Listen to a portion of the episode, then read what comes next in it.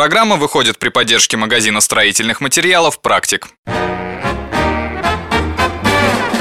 Операция «Ремонт».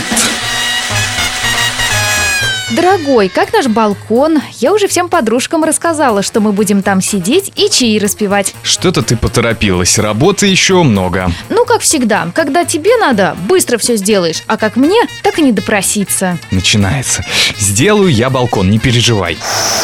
Так, на чем я тут остановился? Сделали гидроизоляцию пола и парапета. А почему пол у нас кривой? Он такой и будет?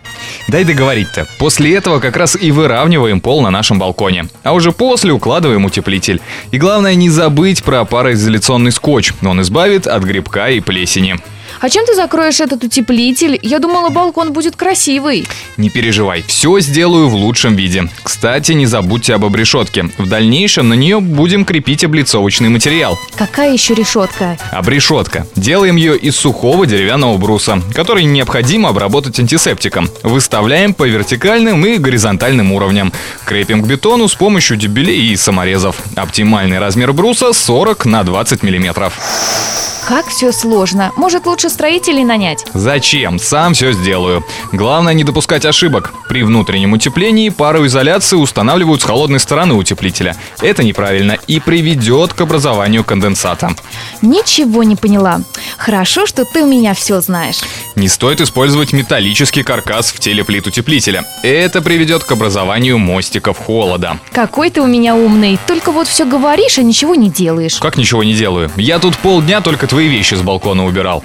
Теперь уже нужно зашивать. Кстати, прекрасный вариант – влагостойкий гипсокартон. А уже дальше можно хоть красить стены, хоть обои клеить. А на потолке что будет? Хорошее решение для потолка – это подвесная конструкция, которая спрячет проводку. Либо также зашить гипсокартоном и вывести освещение.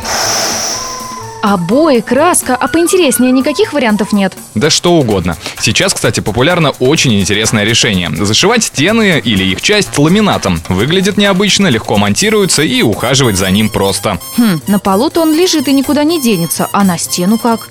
Все просто. Если площадь соприкосновения с обрешеткой большая, можно посадить и на клей, либо крепить его обычными саморезами. Все, хочу ламинат на стену. Также многие используют обычные USB-плиты в интерьере, да все что угодно. Главное ваш полет фантазии, ну и немного воображения. Ну все, я пошла смотреть проекты дизайнеров. А ты давай трудись. Суп на плите, в общем, разберешься.